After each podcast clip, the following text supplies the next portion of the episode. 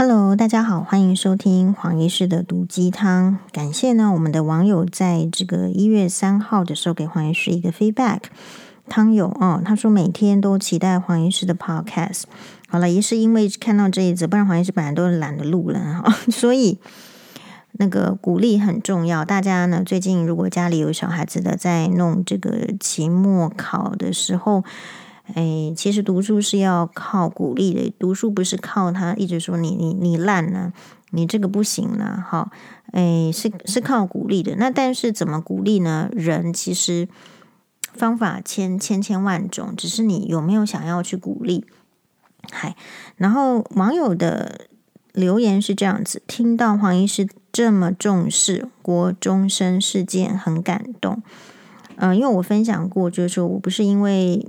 这个欧巴生病，我就有前面是辛巴生病，后来是欧巴生病，然后我就有一段时间呢，我都就没有看什么群组，然后我还要确定说，诶，我这么久没追了，我到底他们有没有谈这个国中生事件？我一直往前滑，一直往前滑，就是还是一样是政治文嘛。好，呃。我就我就是呃，他接下来网友说，我也觉得社会为什么对这么严重的事轻轻放下来的感觉，很认同应该上行下效才是。对那一些呃政治人物都没出来讲什么，很失望。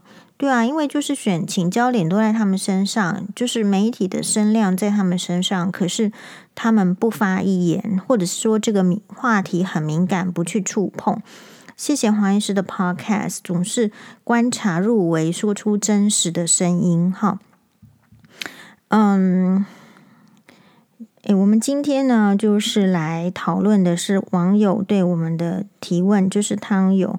这个汤友呢，非常的优秀，他是这样子，他也是谦虚了哈。他说：“黄医师午安，最近我被邀请参加广播节目的录制。”刚和主持人讨论完脚本，才发现原来节目的制作真的不简单。请问参加多场节目和制作多集 Podcast 的黄医师，有什么克服紧张或者是提升口条的撇步吗？嗯、很感谢给我这个题目，因为我也觉得我最近的口条啊或者是什么好像越来越差，所以大家一起。来把口条，就是有余力的时候就把它用好。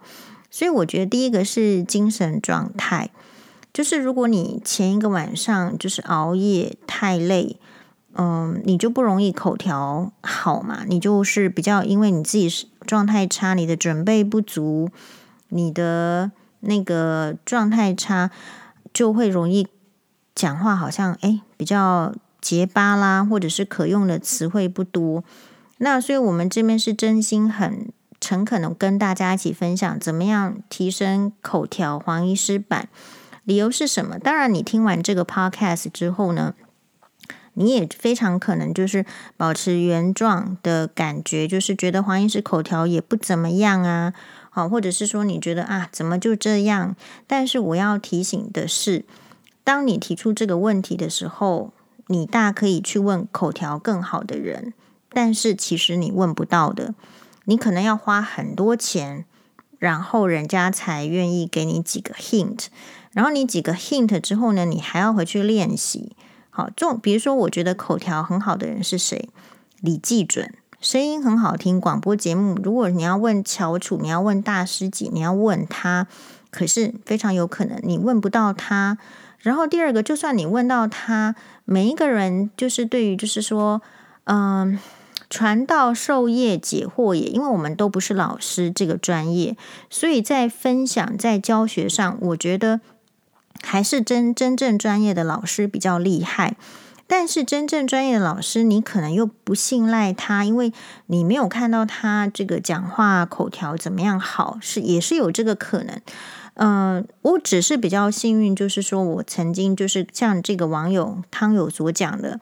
因为我参加过的节目可能比较多场啊，或者是制作多集这个 podcast。事实上，我认为你可能也可以同时去问，就是盛梅姐的粉专，好，问问看她是不是能够分享。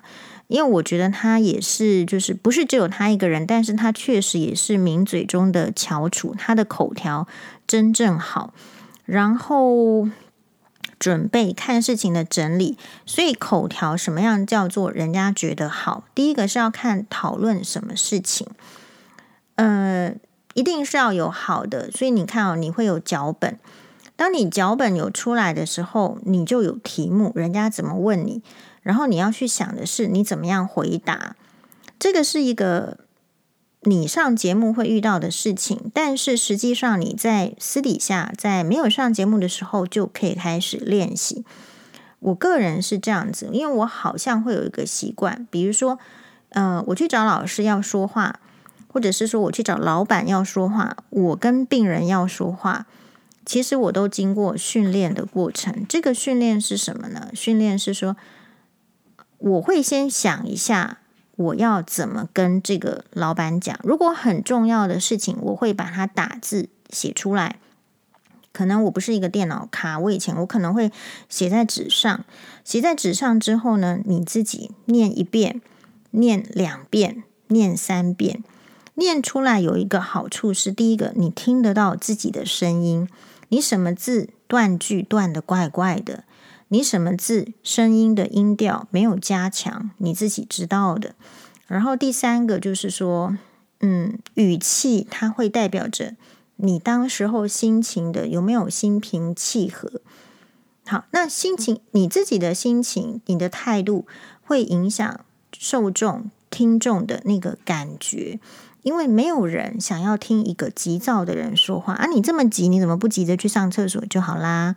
你这么急，你为什么不去把事情？你就所以急的时候，我们会觉得说，第一，所以你说什么克服或是提升口条？我觉得口条就是一种你自己对于你的内容有没有全盘掌握，你想说的话的内容整理到什么程度，然后先有这样子好的整理之后，好的思想之后呢，再把它说出来。说出来，你为什么说？你先问自己。你说出来是为了让人家听懂。你说出来不是说我很厉害，我很会说。呃，我你就是要听我说。对不起，我们没有那个权威，我们没有那个名气，我们没有那个知名度。我们今天讲白，如果是习近平，他就算像小猫一样说话，他就算说话嘴巴那个话都含在嘴巴里，人家也是睁大眼睛，睁开耳朵。要去听习近平讲什么，会不会对我有影响？好，比如说，如果是呃，这个马马马，这个马斯克也是一样啊，或者是说像是很多啊，所以你第一个就是很深刻的自觉，我觉得这种自觉是很有用的，因为我觉得人有一个很容易犯的问题是，很容易人因为太渺小了，所以想办法把自己放大。通常你很难看到真正很伟大的人又。把自己放得渺小，就是这一点是值得去思考。可是，你对你看待自己跟看待别人的时候，会衍生成一种态度，它会不自觉的去转换成你使用的词语语句。呃，所以如果你不是那种人，你应该要避开。所以，呃，因为你你现在在讨论的是口条，口条就是要讲话，我不是要出来讲废话的。我的目标是什么？我入目标如果是出来搞笑，我应该让人家笑。我目标如果是要让让人家知道，就是说这件事情是可讨论的，我就要讲出事情的真理真相。我如果今天是出来是辩论，我就要有辩论的法子。好，所以，呃，每一个人他要先搞清楚说，你讲这句话，你的目标是什么？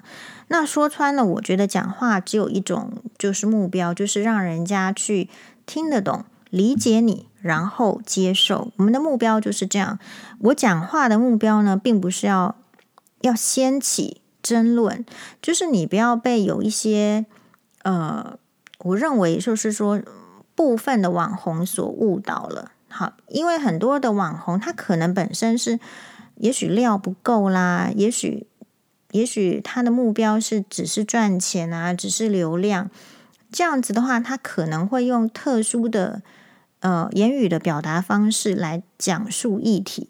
可是那一种，其实你真的看长远一点，他因为属于比较情绪性的或者是什么，他其实是印不到人家的脑子里的。这个很重要。这个这个，我可能会觉得，我们不是浪费时间型的，我们是要就是说有一个很难得的机会，是为了表述。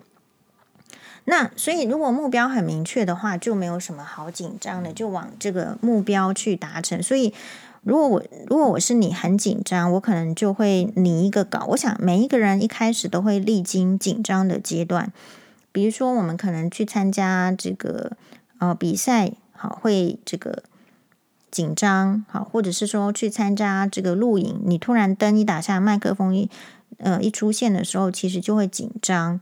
我觉得紧张好像是就是天生的，就是每一个人都会紧张，呃，但是怎么样让你不紧张？我觉得专注就会让你不紧张。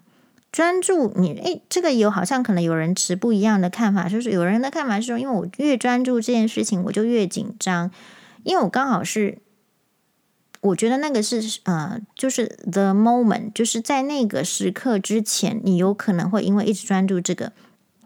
会有点紧张，那因为不是真的要上台，所以你可以适时的放松，在准备以外的时间放松。好，比如说很多人会问黄医师说，去法院怎么样不紧张？我说去法院当然第一次都要紧张，你常常去就不会紧张，但是没有人期望自己常常去法院，所以我不紧张的方式就是，呃，我就看那个片子嘛。好，我就看人家的法庭片，就是你有更多的模拟的时候，你就会不紧张。所以假设你现在会紧张，比如说现在其实人家那种怕呃广播节目啊，其实你仔细去观察，他们都会放成 YouTube 版，那你就点进去看他的这个 YouTube 版，你先知道了，先模拟了，好像有个模拟考了，你大概知道主持人讲话的调调，你大概知道他们节目的。节奏的时候，其实你会更不紧张。好，这个就像是说，你要上台之前，你已经知道这个舞台是怎么样的时候，绝对有降低这个紧张感。因为到不熟悉的环境，你肯定是紧张的，这没错的。所以你就是降低。好，所以就是说你要去研究。好，那现在就是我们呃社会的环境更好了，资讯更发达，你当然可以研究。就是说这个这个节目的。很容易就从网络上找到。我去上任何节目之前，我都会打开 YouTube 看这个节目，他的主持人怎么样问问题，然后看他的节目的装潢，不是装潢，他的背板，我要穿什么颜色的衣服。就是说，比如说像现在这个汤友问我说啊，我要去上这个节这个广播节目，我也会想知道说这个广播节目有没有同时你要注意，因为现在常常有会侧录啊。它就会放到 YouTube 上，然后呢，那你的穿着、你的这个头发，有时候就是你如果可以注意，你就注意，因为上广播节目通常不会有太高的呃费用的这种车马费没有。好，这比如说以我去上这个。这个广播节目有时候就是他车车马费，他其实是他们的预算都不高，他不高到就是说，我说你不要给我，我捐出来，你们请更好的来宾，就这样子。不是说我看不起那个钱，而是说他真的就不高。你可以知道说他们因为广播。嗯，不过现在 podcast 应该是还好。如果你的广播指的是 podcast，可能就不这样，因为我们知道很多的 podcast，他们其其实是赚钱的，他一个广广告的收入就是上万块钱，所以他们会有很多嗯犀利的那个什么。然后另外就是有时候是一个议题，如果你希望别人关注这个议题，诶。有时候必须要无偿，我自己的概念是这样，所以其实我可能，如果你请我去讲这个婆媳议题，有时候我是我是无偿的，嗯，那所以大家会，所以我如果在法院被指责说我是因为想要赚钱，所以呃那个。所以去去讲这个婆媳议题的话，其实我蛮理直气壮的。我就是有时候是无偿的，然后其实我们拿的这个车马费，它远低于我我的看诊费用。好，所以我完全就是一个社会公益性质是没有错的。那第二个是要讲的是，就是融会贯通。你融会贯通之后，你才会变成自己的。你讲出来呢，才不会像是，因为我说我一开始的这个 step by step，第一个确实你拟稿，你多念，但是你不能让人家觉得你在背稿，因为你在背稿还是不是在背稿，其实是看得出来的。那所以其实要达到一个融会贯通的程度。怎么样融会贯通呢？你你写的稿子是你自己的，对吧？所以你接下来的融会贯通的步骤，应该不是只是念自己的稿子。我举一个例子好了，比如说我如果要讲婆媳问题，第一个我当然有我自己的故事，然后我的这个呃这个说法，对不对？我的说话的样貌，对不对？但是我同样会去看，就是。嗯，别人的婆媳问题，他们是怎么样子的呈现？但是我比如说我出来的时候，其实我并就是我那个年代，我在说什么？不就是现在吗？其实我们当初在前几年的时候，黄医师在开始出来讲婆媳议题之前，可能在媒体上、网络上比较热去讨论这个婆媳议题的，就是宅女小红。可是我完全没有去看过她。怎么样去讲述婆媳议题？怎么样去讲述那个？到这个没有的，可能是因为我太忙，或者是第二个就是说，嗯，就是刚好就是没看到。但所以我现在又说，那你要看的意思是说，我觉得你不要看同个时代的人别人做什么，因为你非常有可能影被影响。比如说，呃，我们在讨论这个新闻性题目的时候。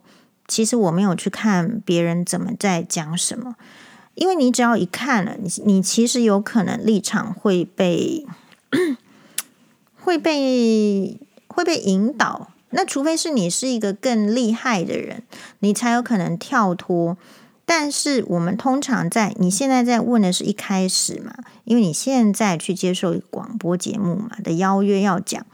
如果你现在在一开始的时候，你就只看了太多别人讲这个议题的方式的话，你会被影响，因为你还没有就是说真正自己去做过这件事情，你还没有得到自己的心得之前，我想不见得要就是说一定要参酌别人的方式。那所以参酌是什么？我说举我这个婆媳的例子的话，我其实并不会去看别人怎么讲婆媳议题的。好。嗯，那我我的方式是，可是我会去看文献资料，我可能会看过台湾几个，就是哇，怎么这么惨的媳妇啊？哦，原来是这样。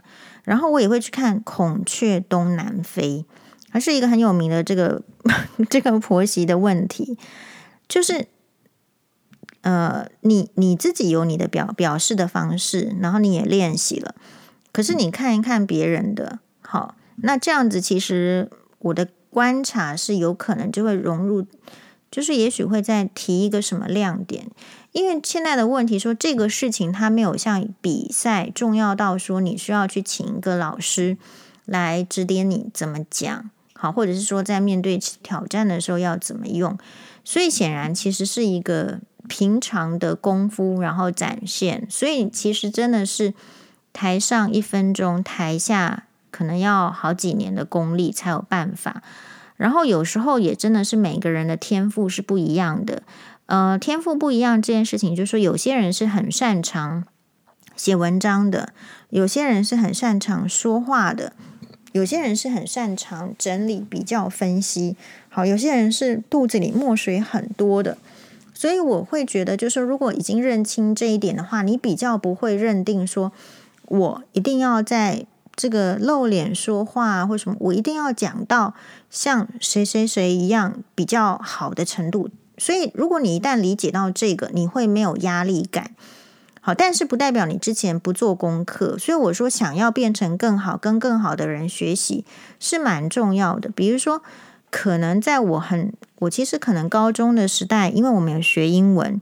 学英文之后，你懂了英文之后，你比较不会畏惧去看人家英英文的片子啊，英文的电影啦，好，英文的演讲什么的，啊，让我大我那时候我们得到的讯息是，大家都说讲宋美龄很会演讲，去国会演讲收服了一大票这个白宫的议员啊、总统啊，什么罗斯福都被他收服了，讲了这样子，好像神鬼传奇一样。就是，可是你不要说，因为你不喜欢什么什么政党，然后你就不去研究。好，那我就去研究这个蒋宋美龄。确实啊，中国那么多女人，为什么她她可以做到这样？稍微研究一番，而且我们这种研究啊。说实在是非常粗浅的，所以你不要连粗浅的研究都不研究，稍微看一下有个心得，那你就会发现有几个重点。因为蒋夫人要去那一个场合发表演讲之前，她必然在学校已经学过英文了，所以英文是很好的。然后以她那个 level 的人，就是她是国家级女士嘛，好，Dragon Lady 嘛，外国媒体这样称呼她，国家级的。元首的夫人，她要去做一个 speech，固然她本身的能力很强，但是我相信外交部会提供她更强烈的 backup，就是那个支援，可能会有人在帮她润饰，或者是很多人指点她应该要怎么讲话。所以如果你看过的话，我得到的心得是这样：第一个，如果有画面或怎么样，你讲话不能晃动。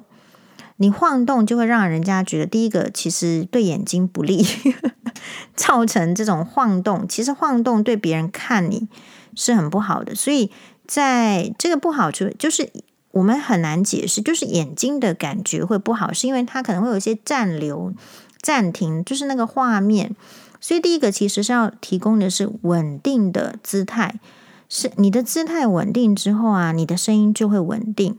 怎么说呢？你你你有没有觉得，在跑步的人他不会边跑边喊边边说话，就是不会，因为就是不稳定。所以第一个其实是应该是在稳定的姿态，然后第二个，你观察那个蒋宋美龄，她不会有太多的手势。第三个，他的他的这个用字遣词是铿锵有力。诶，他要去说服人家相信中国嘛？他站在中国这一边呢，而且都打仗了，你不支持我就不行，我活不下去了。我卢沟桥已经对吧？已经不 OK 了嘛。所以他的目标很明确，然后他那个当然是必须是要呃，就是语气很坚定的。所以如果你的议题是呃该坚定的时候。我觉得要坚定，就是语气要坚定。好，所以其实我这样子的人呢、啊，我不太喜欢人家跟我用，就是说开玩笑的语气。真的，就是我以前交那个医学系男朋友，我都觉得说他为什么这些医学系男生老是讲乐色话？这个就源自于说我们接触的人都蛮震惊的。然后，所以你你突然来跟我讲乐色话，我会觉得这个人怎么老是讲乐色话？我会有点不喜欢。当然，你要时间的淬炼久了，你才会知道说，其实他们也不真的是垃圾人，讲垃圾话不是这样，而是那就是一种放松。但是我要讲的就是，你要看场合，你要看你讨论的这个性质，你不能随随便便来跟我说我们要开玩笑，然后其实你就在那个场合，或者是你那个应对，其实是没有办法开玩笑的，你不要开玩笑嘛。那可是开玩笑跟幽默，我觉得是两件事情。就是你有可能觉得你是幽默，但别人就是三条线，觉得你干嘛要开这个玩笑？所以幽默的人非常厉害，他可能是天底下最难的一门艺术。那你要不要在你的演讲里面展现幽默？通常我发现，哎，其实展现幽默的是通常会再再多加一点分，但是这个我们。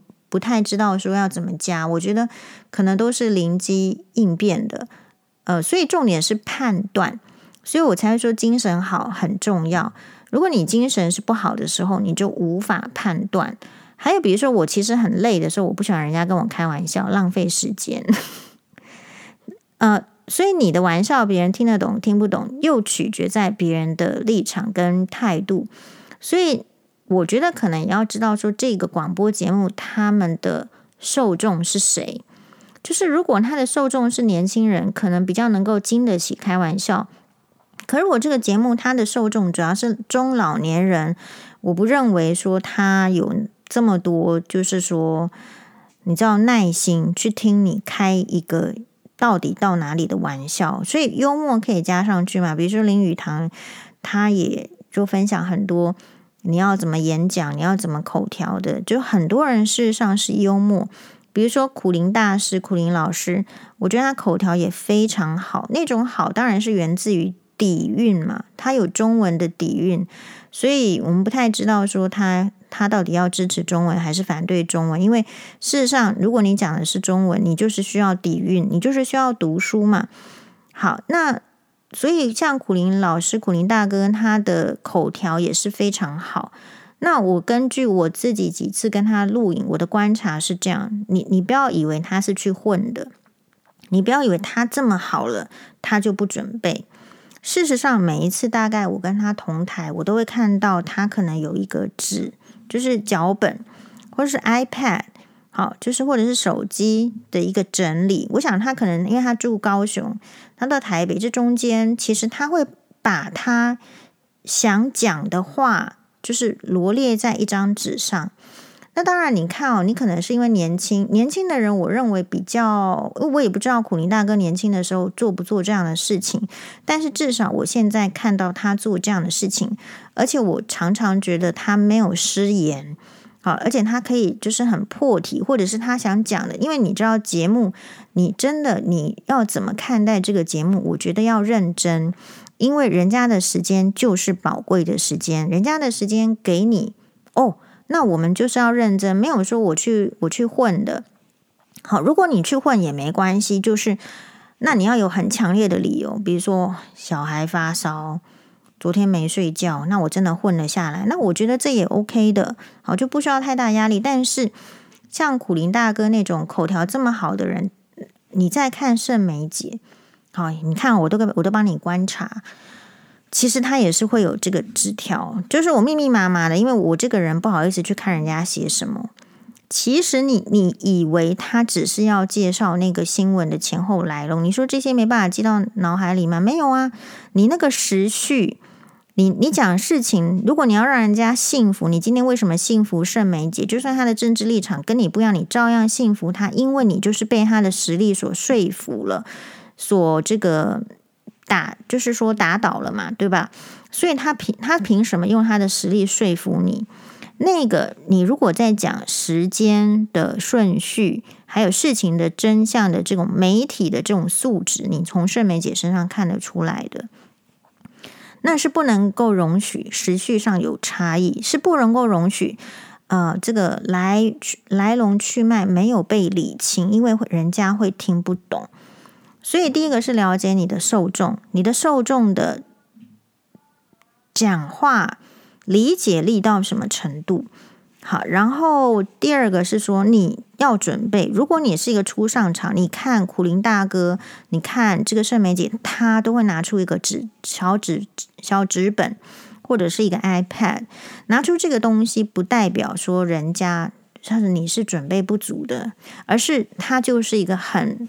很认真的一个态度的表现，有时候是这样子啦，就是你说口条什么样，有时候也是主持人他要他会不会带领，所以如果我们有这个口条好的机会，那其实也是主持人的带领嘛。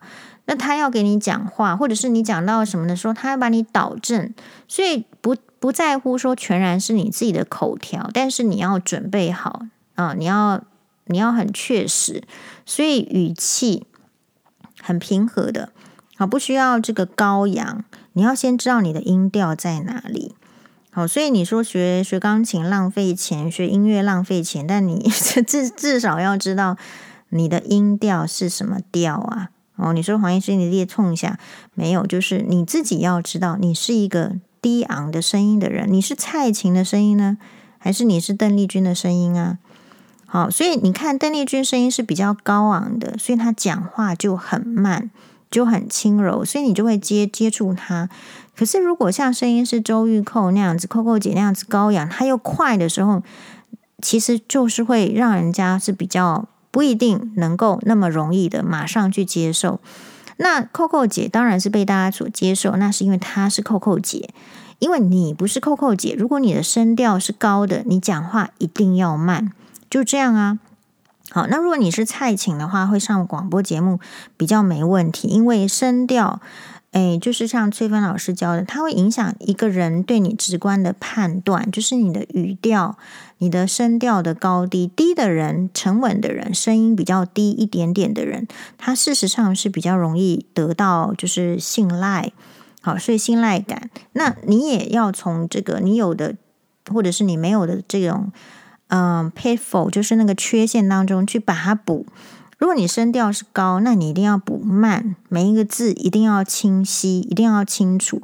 怎么样练习让声音清晰？我觉得最棒的练习是听李艳秋姐姐说故事。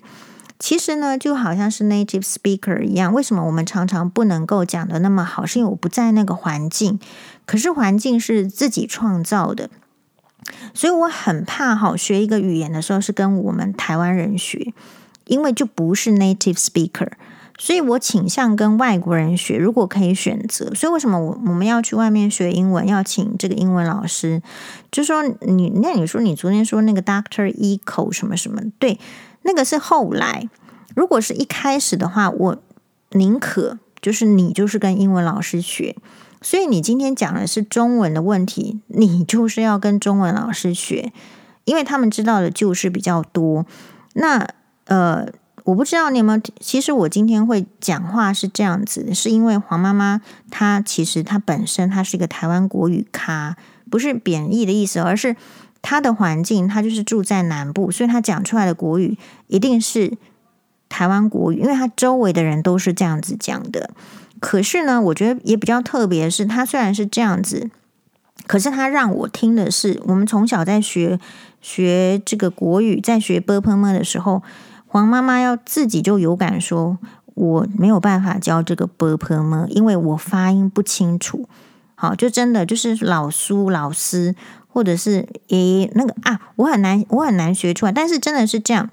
可是他不会去说我，我就是这么台，我就是要这样，我的小孩就是要继续这样。他没有，他是说，那可是学这个字就是要把它学好，你不能 A B C，你讲那个什么 R B C 嘛，你不能这样嘛。好，所以黄妈妈虽然没有读很多书，可是她知道这个道理，对吧？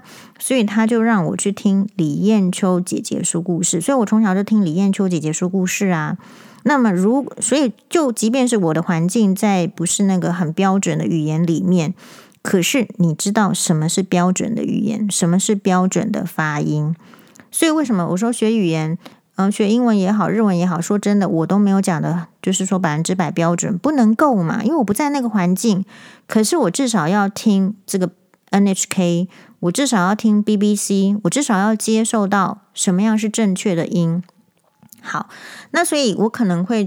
其实那个李艳秋姐姐那个说故事那一套，我也有买来要给双八听，但是就是说可能就是很小的时候就放，所以你看一开始我们在 podcast 的时候，大家是不是觉得双八是不是发音还不错啊，还蛮会讲的？那后后面是不行，是因为呃，说实在，他那一套故事其实是很多是那种中国的。故事什么？我们那个时候年纪还很小，就是不到。他那一套故事比较可能适合再大一点点的小孩，但是你看看，光是这样就有影，就有一些些影响。还有他故事内容就是他不够有趣，那所以辛巴欧巴其实是不爱听的。那不爱听，我这个人是这样，我不会强迫人家去听不喜欢的。所以我们只是一个参考。黄医师就是运气好，我刚好听得进去，听得进去就会被影响。好，就这样而已。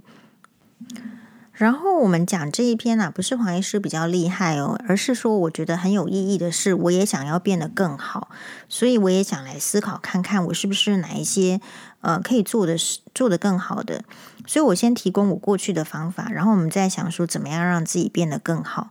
所以我过去的方法是，其实我有参加过那个朗读比赛。哦，演讲比赛这些都这个都很基本的参加过，所以。朗读比赛你要怎么准备它？你需要很多的文章去朗读、去去发音、去去念。那我觉得这个是也许现在的人要不要试试看的一种做法，因为其实我们资质不高没关系，但是当你念出来的时候，声音会加强一次记忆，然后念出来的时候也是一种练习。嗯、其实老实讲，我那个大学联考作文分数还是不。蛮高的，那为什么会这么高呢？其实我本身是一个，我我就跟大家已经坦诚过一千遍，我对中文没有兴趣。我是那一种说什么黄妈妈就会在那说什么黄律师几岁呀？幼稚园的时候就念国语日报，我都还不会。好了，没兴趣啊。好，不就对中文没兴趣？从黄妈妈说：“哎呦，你这样子大学作文不 OK，不如你去看看琼瑶小说好了，因为琼瑶的文笔很好。”结果我们看到琼瑶小说之后，这个恋爱观就乱掉嘛。好，所以我们就是经历这样子时代的人，所以我的方法就是说，你你那个好文章很多，你去把它念出来，无形之中这些就会变成你的资产。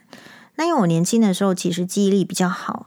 所以我脑海中背了很多的名言佳句，所以也有可能是这样。我对看到今天的各家在写那个鸡汤文是很不耐烦的，因为鸡汤文是他写的没有人家那个金句好。就是你你要不你去把那个所有爱因斯坦说过的话背下来，要不然你去把所有居里夫人说过的话背下来，要不然你去把所有富兰克林说过的话背下来。那黄医师为什么要背呢？是因为我要演讲。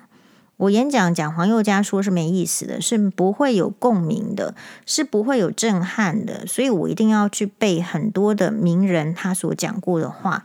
所以我告诉大家说，我看的是伟人传记，所以你如果不是伟人来装伟人，我就会受不了崩溃，就会骂你，就这样。所以每个人会做出那个选择。好，所以你可能比如说像这个昨天那个。简讯说什么卫星什么，这个欧巴就回来就一直问我说，到底是飞弹还是卫星？因为他很担心哦，哦，他很担心中国会打过来哦，哦，他很担心飞弹哦。那欧巴就是这样嘛，所以诶，也有很多的群众是这样。然后我就问他说，欧巴，你不是有太空书吗？上面卫星你懂了不是吗？他说是。那我说那就是卫星啊，哦，然后他就这样回去了。所以 如果你没有知识，你没有尝试，你确实容易产生担忧感，所以我们才说为什么读书重要。读书不是说让你来压迫别人的，读书不是让你出来把那个学历写出来，然后要获得很好的嗯、工作机会或者是别人的敬仰。其实是你看我前面那一篇举的例子，我就觉得他读那么多书，可能他写出来的话，我也觉得怪怪的。问题在这边，所以。呃，读书是为了让你脑子有东西，肚子有东西要用。比如说，我可能要举引经据典的时候，我真的想不出那个词。可是，哎呀呀呀，那个柴契尔夫人说过，哎呀呀呀，那个丘吉尔说过，那我把它用。所以我不是最高 level 的人，我只是站在这些伟人的巨膀肩膀上前进的人。可是每一个伟人好像都是站在别。别人的肩膀上前进啊，所以理论上我这样做应该是不会有太多的问题。好，所以你的环境要去去选择。像其实如果真的说出来的话，就是讲这一些呢，都是我也觉得我们呃我自己啦越来越差，越来越差是可能就是啰嗦。我怀疑是因为 Podcast 录的比较久，所以人变得啰嗦。第二个是。人可能年纪大会变得啰嗦，所以我看了一下我们这个汤友，他应该是还不会面临我这样子要修正的问题。所以讲话呢是不能啰嗦的，时间是怎么样，你要分配。呃，然后另外还有一个我觉得比较好的是不要执着，因为执着就会容易让人家觉得尖锐。我我觉得有时候一个节目它能传递的就是传递，你不要把它想成。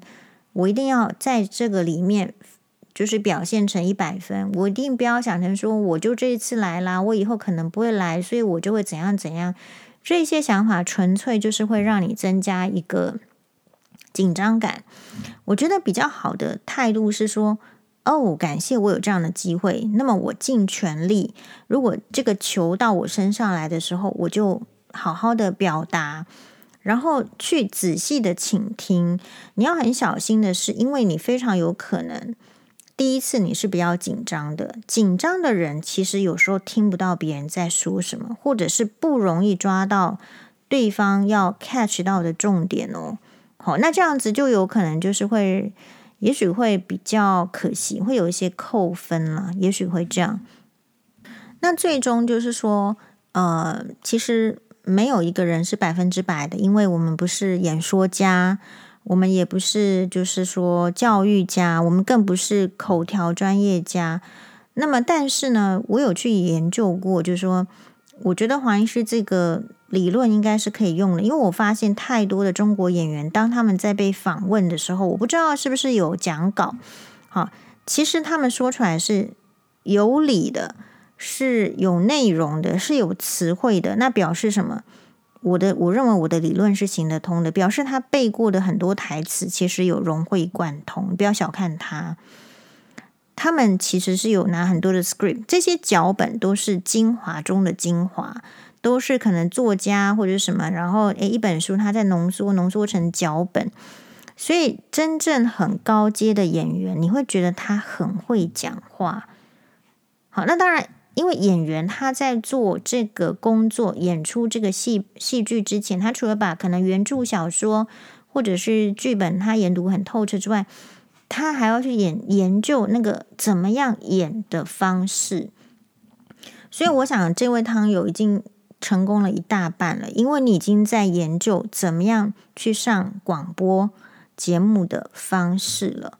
好，有这个态度其实就是很对的。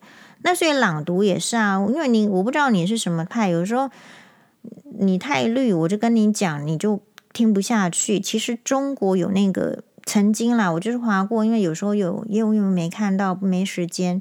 曾经有那个，嗯，就是朗读，他邀请明星来朗读哦，什么周迅啊来朗读，所以朗读这件事情绝对是有帮助的。好，那你你如果有小孩没小孩，我们不知道啊，那你有有就所以为什么家长你要花时间朗读给小孩子，跟小孩子共读，共同阅读？因为朗读这件事情呢，也也是替自己加分的。即便是那种是小朋友的的内容，小朋友的故事，可是透过朗读，我们就是有另外一个练习自己的机会。好，那所以希望今天的这个怎么样去锻炼这个口条？好，你看黄医师牙齿爆成这样，好像也没有人说我口条不好啊，对不对？其实他就是他就是要练。他就是要一字一句，他就是要知道起承转合，他就是要肚子里面要有一些词语，所以肚子里面没有词语没关系，就是去抓出好的人的词语用了。所以我说，我说我不赞成你在那边一天到晚说三字经，所以我会说，因为你一天到晚在说三字经的时候，你就不会花时间去想这句话可以用不是三字经表达吗？同样一个词汇，我要描述，所以你你去看哦，在那个台湾非常多的 YouTuber，你为什么有时候你会看不下去？词汇太少了，就是描表描表达这个感受的时候，可以用的词汇太少，而我们还是 Nobody，那这样就不 OK。如果你是到黑柳彻子这个程度，他很多的吃播，你去看他的节目。他的特色就是他吃了之后觉得很好吃，可他说不出话来，不知道什么。然后就是说所谓的这个默然，默就是沉默的默，但是是好吃的。然后旁边字幕就打上去。你如果到黑柳彻子这种国宝级的这种大艺人，什么你你都不要讲话，大家就会帮你想好一堆话。可是正因为我们不是那个 level 的人，我们对于想想出来的话，讲出来的话，确实要思考之后再说。然后他作为一个练习，久了之后你就会其实会越来越好，这个是不用紧张的。所以如果第一次表现，我有时候大家都会期望嘛，期望自己的表现好，这个很正常。可是我好像反而不是那一种，就是期望这次的表现是好的。我觉得就是反正我就是这一次全力以赴，好不好我就不管了。那是因为什么？我们前面就做了准备啊，我最好就是这样子啊，或是当天的天时地利人和的结果，我就是我顶多就是这样子。所以，呃，我跟别人有一个很大的区别，是我上台从来不紧张，就是大家都会问我说：“哎，因为大部分的人都会紧张，可是我有一个特点是，我只要一上台，啊，也许我在台下会紧张，可是我只要一上台，我跟人家在说话的时候，我是全然的不紧张的。”那理由是什么？因为我全神贯注在观察你是一个怎样的人？你怎么样能够听得懂我的话？那这个跟我的职业有关系。